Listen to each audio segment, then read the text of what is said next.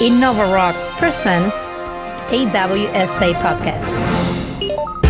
World Summit Awards is a unique award system selecting and promoting local digital innovation to improve society, combining an ongoing series of international events and activities with a global network of startups, social entrepreneurs, mentors, jurors, speakers, and worldwide experts. WSA is an international platform for cutting edge examples of how ICTs can impact society in a positive way global, inclusive, innovative.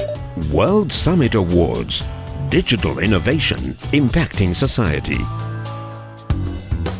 Hello, everyone. We are in a new series of podcasts of WSA World Summit Awards, and I am today with Mathias Haas. Mathias Haas is originally from Austria. He will tell us a little more, but he's officially the CEO of Super Social and also a curator at TEDx. Welcome, Mathias, to this podcast series. Hello and servus, as we say in Austria. Hello, then, and servus. Servus. Servus. Fine? Servus. Great. so, Mathias, let's begin with who is Mathias? I want to know your story, your personal story. Where are you from specifically? Tell us about you. Oh, first of all, thanks so much. I am super happy to talk about my little village outside of Salzburg in Austria um, because I'm a country boy. So basically, I have um, grown up in different villages in, in Austria and uh, but now living since 10 years in Vienna, which is apparently the most livable city in the world. Correlating with me moving to Vienna, so maybe there's a connection. You know, you never know. maybe it just happened when you exactly. came here. Once I arrived in Vienna, it was declared the most livable city in the world. And what's my story? Well, I was quite, I would say, rather ordinary boy going to school and so on. But um, two things were what I say extraordinary. First, I grew up with my blind great grandfather, and he was like a dad for me. So we always took care of him, and with his handicap of um, being visually impaired, um, I had a completely different worldview on things and how things are perceived for people with disabilities. And he chose to, because he really hated the winter, to be half a year in India every year. So he spent six months in India over the winter time and six months in Austria, where we took care of him in our home. And I had always the big honor since my very childhood on to travel every year to India and to pick my great grandfather up, to bring him home from India because he couldn't travel alone. So um, I was allowed to go, stay a couple of weeks in India, and come back. So through my very childhood memories, I have great friends in India of such a unique, different culture and I think this was a very crucial part in everything which followed. Because it opened your mind? Absolutely. Um, for me, it was so fascinating to see that everybody in Austria was like, wow, India, and they had so many stories and imaginations, and they were so far from the truth that I experienced in India. Um, because with so many topics, you have a a, limited knowledge about a place far away. And what do people know about India? Maybe some curry and saris and, and beautiful pictures and, and poverty. But there's so much more to an entire subcontinent. And um, I started um, two things. I said before, like first I started an internship as my first job at Red Bull. The Red Bull world headquarters are in Salzburg. Um, not as many things. Around somewhere. when? What time? That I mean, that was now 12 years ago. Um, okay. Around, yeah, exactly. So um, that was my first job after I finished school. And the great thing was I learned a lot about marketing. Facebook was completely new on the market, and I was four months the intern on social media marketing.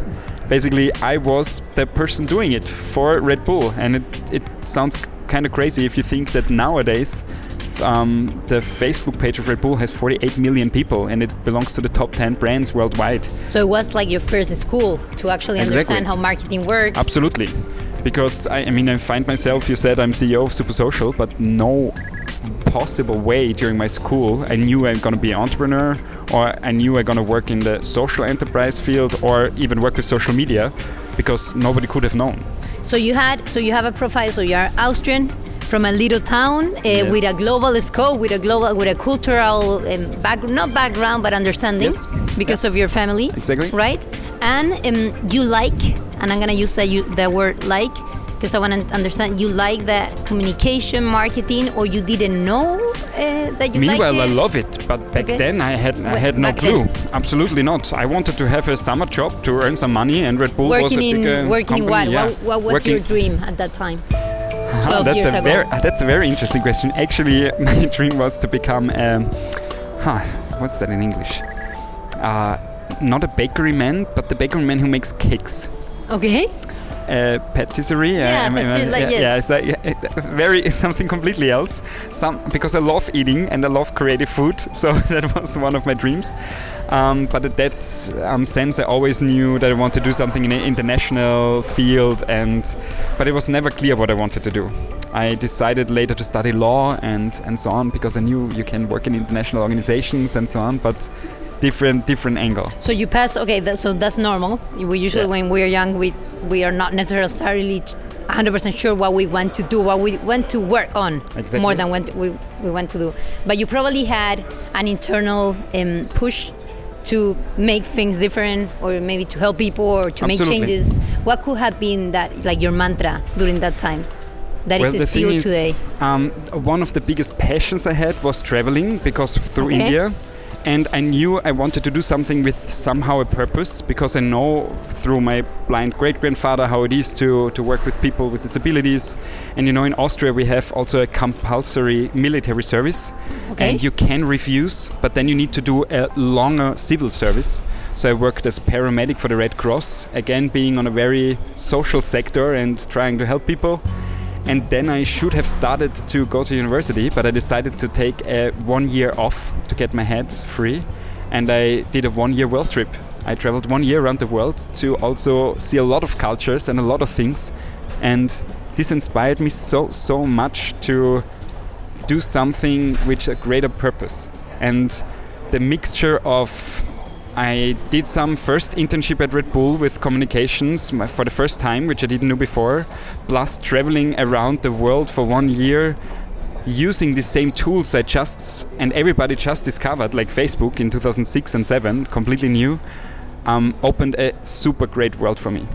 And I had one other intern at Red Bull, sh- my friend Stefan, and he was a programmer.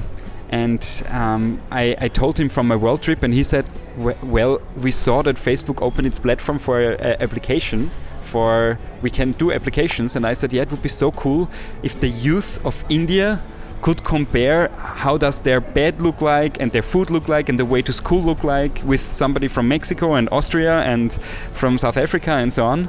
And we just sat together and created an app called Facebook App Intercultural. Okay. When So- when was this? This was just Time. when I returned from a world trip. Um, this was in 2008, so Okay, uh, so roughly when- 12 years ago. Um, and it was just a mixture of I had a worldwide community of friends through my world trip. He had the super digital skills of programming apps. We both were at the internship at Red Bull. We became friends and said, "Okay, let's do it." You were 20 something uh, the time. How old were you? I was around? 20. You were 20. O sea, so 20. Matías at 20 had traveled the world, work in Red Bull, Yes. yeah, learn about Facebook and generating content for the first Yeah, time, Exactly. right? And open actually a connection to not just you, but also yeah. to your friends and whoever. So let's. I wanna. I wanna stay there and jump to the Matías of today. Yeah. So, what specific things happen for you to become the Matias of today? And let know whoever is listening to Uh-huh. us who is Matias today. Actually, I need to jump back because that was Go the jump back. because this was exactly the crucial thing. This Facebook app we created with my friend Stefan and I, we he created it. I invited my international network, and we suddenly had a platform within one day with more than 300 users from all over the world comparing their livelihoods of youth. And a couple of weeks later, we won the award from the Austrian Ministry um, for ICT, saying like this is a best practice how youth can use digital tools. And they are, they are nominating us a year later in 2009 for something which was the World Summit Youth Award back then. Whoa. so big connection where big connection where where Summit right now, Awards and all the network. exactly. So we found ourselves to win in 2009 the World Summit Youth Award um, in the category Connecting Cultures, and we were invited completely amazed by what was going on to Monterrey, Mexico. So and these were the first step into the WSA network. Um, yeah, meanwhile, 11 years ago. And this was the first step of a quite a cool journey to where I'm now today. So when you enter, um, do you enter the network right at that time 11 years ago now yeah. we're 11 years ago um, so what specific things did you do that made you to be this communication communicator a storyteller that i know and you said a few really cool things. First of all, storytelling and communicator and connector, I would say, because I always felt that um, I go to many awards and I go to many um, gatherings, but I think the most amazing thing, even with us, is when you meet a second time.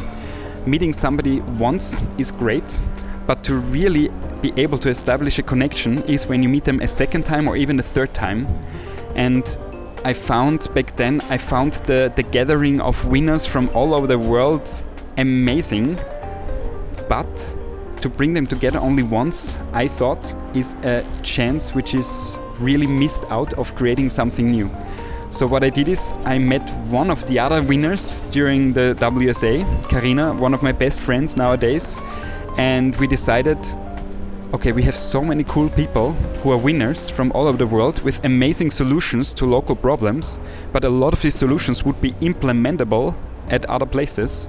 So we said, why let's not talk to the WSA board and say we want to invite the people again, maybe a couple of months after the award, mm. to not award them for what they're doing and to not do a conference, but to put them all together for 10 days in a room and let them work and co create on the innovations they have and let them work together. And actually, that's what we did. For six years long, we invited wow. many of the WSA winners for 10 days to Germany and provided them with flights, accommodation, food to work further on their projects with the other winners. What would have been the, or what was the official name or the name of that? That was the process? Digital Participation Camp. So we thought it, it's always on the back then on the MDGs, now on the SDGs, but also with the tech uh, with the tech component. And um, we we said digital participation is the, the, the, the keyword here, and we wanted to thought of a hackathon in a way, but then we thought no, camp is much cooler because we are all we we're sleeping in one school. We, we took the showers of the gym of the school and we worked 10 days on the existing solutions.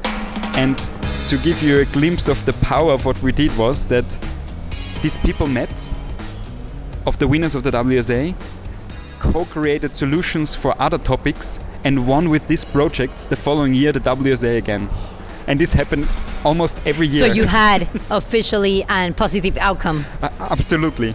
I mean, my very concrete example is there was Aloysius from Ghana, and he produced a SMS service to help farmers in Ghana to produce more food and sell it to a fairer price. Because they don't have the, a lot of them have feature phones, and with simple SMS, they can ask what's the price of wheat right now, or get warnings if there is something going on with the stock. And another friend of Alex, um, thought he could use the same SMS system just with different content for the mortality rate of mothers.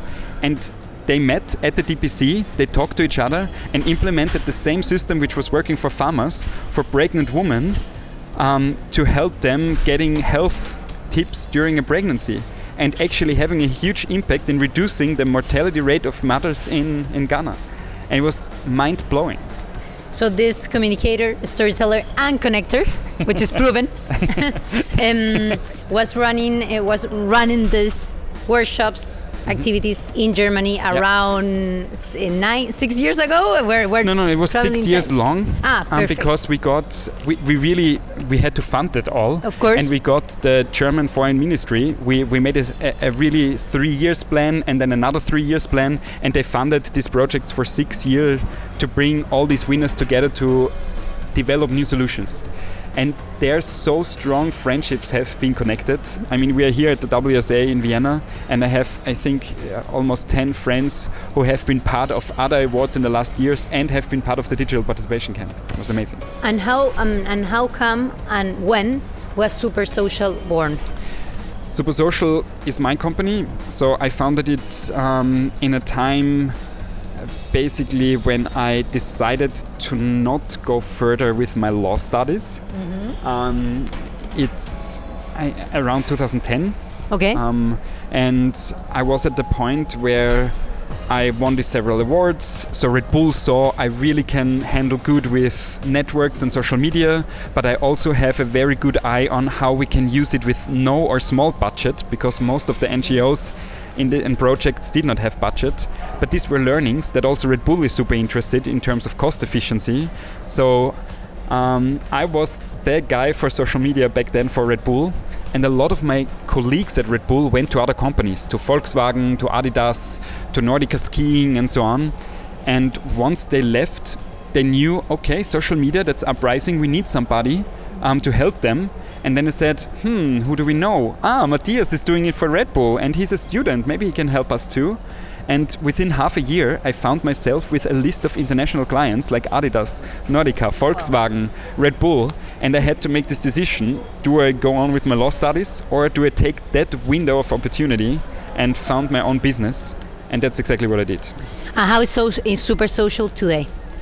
So Super Social they have quite involved. Um, of course, we have on the one set, on the one side, a set of clients, corporate clients, which we consult in social media. But also, social media has changed so fast. So we don't outsource, so, or companies cannot outsource social media to us. We are a consultancy to help companies to run the social medias, and we build teams within these companies to run social media. So we do the training and a second completely new chapter came to Super Social, which is uh, event experience design. So we do a lot of events, and you said it earlier. I'm curated at TEDx. It's one of my f- most famous, uh, most favorite formats of events, and we are curating TEDx events as well now. Wow. so, um, so we have Super Social today. Um, what are you doing all those activities mostly in Europe? How open are you to do it worldwide? We have people from all over the world actually listening to us. So I'm super happy that we work in such an international frame. Um, we did uh, in every continent. Uh, we had amazing projects so far. Um, to just mention a few, with Red Bull Amaphiko, we did huge festivals um, in Brazil, in Sao Paulo.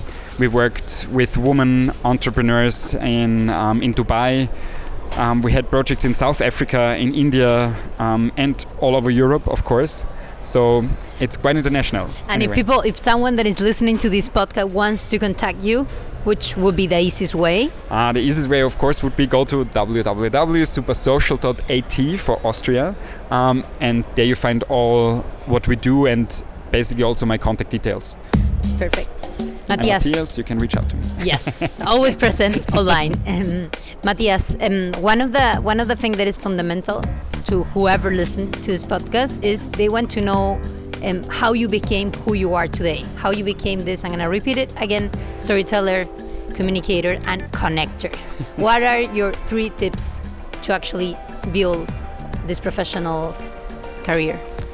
The thing is, first, you need to be super open to opportunities which are not plannable. Nothing of my path could have been planned in formal education up front because this job was not existent and we didn't even know that social media will become such a thing that you will be able to create your own job. So I think to be super open minded about the opportunities which are coming and also courage to take the opportunity if you have it. You know, I could easily have decided to stay in my law studies and not found my company, but I said, okay, this is opportunity I need to do and I need to go for it. The second thing is to not run after money. I th- of course we need to love money and to be sustainably efficient and so on, but a lot of my engagements have been for investment which is not in the first um, side for money, but it was for network, for partnerships, and I, I hate the network network because I don't expand my network. I, I, I expand people I care about and I I, I, like and I, I, want to meet them privately. I don't want to go somebody and say, here's my business card and I have the intention in mind one day we're gonna make business together. No, I want to go somewhere and meet the person on a personal level. And if we like each other, and then it's so much easier that something beautiful develops out of it. And not running after the money, I mean, a lot of the things I've done was for social good and for something I felt really good because we could amplify social environmental impact. And after the long term, if I look back, a lot of things have paid back. I got a new scholarship for MBA for social impact makers, which was given to me because of all my social engagements. And this was like the universe saying, "Hey, thank you. Here's your reward." it was amazing. So trust the universe. Exactly. Trust the universe. Okay, um, since we're in the contest of World Summit Awards, and whoever maybe there are people that have never been able to come to one of the congress, what would be your insightful information? What are the good things? Why should they come? the WSA brings together, you know, the, the digital innovators from the most pressing issues from all around the world. So these are super smart people with the heart on the right place. And as said before, of course, during the session you will hear amazing statements and inputs. But the real magic is done when you sit during a coffee break with a person and you talk about something you care and you find a friend somewhere from across the, the world of a topic you care about and this is the, the, the biggest value you can get out of it this network is not the network but the friends you get awesome well, Mathias Haas, thank you very much, CEO of Super Social and curator at TEDx, and much more. Thank you very much for Thank joining so us. much. World Summit Awards is a unique award system selecting and promoting local digital innovation to improve society, combining an ongoing series of international events and activities with a global network of startups, social entrepreneurs, mentors, jurors, speakers, and worldwide experts. WSA is an international platform for cutting edge examples of how ICTs can impact society in a positive way global, inclusive, innovative. World Summit Awards. Digital innovation impacting society.